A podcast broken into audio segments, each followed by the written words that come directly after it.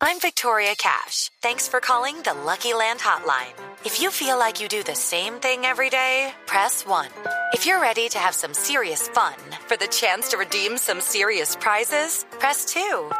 We heard you loud and clear. So go to LuckyLandSlots.com right now and play over 100 social casino-style games for free. Get lucky today at LuckyLandSlots.com. Available to players in the U.S., excluding Washington and Michigan. No purchase necessary. VGW Group. Void prohibited by law. 18 plus. Terms and conditions apply. Bueno, que muy bien, la primera, la nos vamos con Noa Galoso, que es nuestra primera sección con usted, profesor. Sí, bueno, señora. hablemos de signos de puntuación. Sí. Bueno, el letrero del ascensor eh, del edificio suyo, profesor, dice, Sí, señora. peligroso no usar. Imagínese. El letrero, ese es el oso, ¿no? Peligroso Sí. no usar. Le falta algún signo de puntuación en alguna parte, ¿no? Entre Claro. peligroso y no usar. Claro.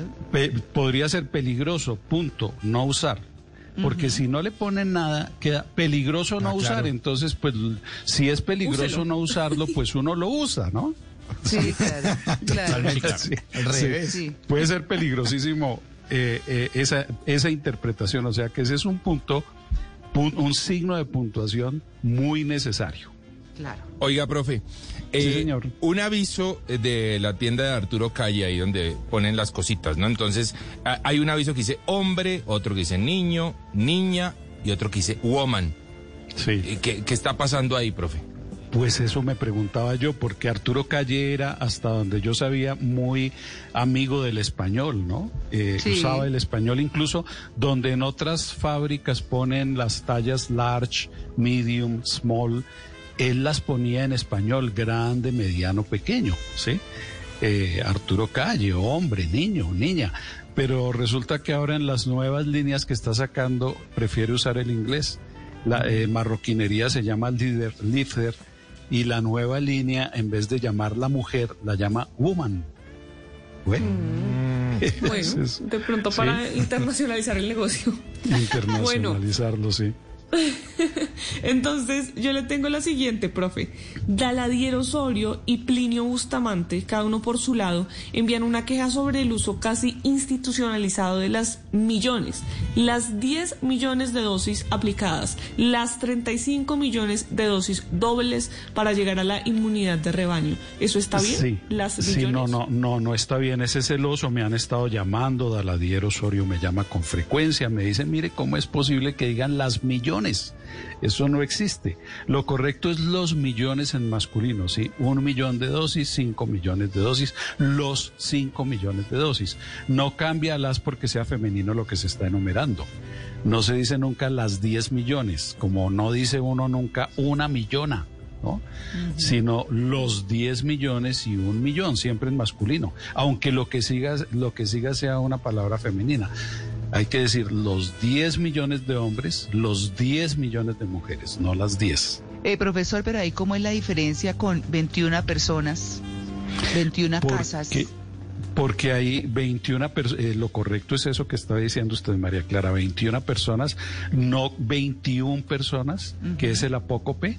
Sí. Sí, Cuando, cuando la palabra terminada en un va antes de sustantivo femenino, se le agrega la A. 21 Personas, 21 casas. Pero en este caso, millones siempre sigue siendo masculino. Muy bien. Refiérase a femenino o a masculino, el número como tal es masculino. Un millón, los 10 millones, o unos 10 millones, pero no unas 10 millones. Bueno, profe, y en un eh, noticiero de televisión, en el banner, en el crédito, aparecía esto. Jirafas blancas pertenecen a la Reserva Ecológica de Kenia, pero escribieron Kenia con Y, no con I latina. Exactamente, ese es el oso, Luis Carlos.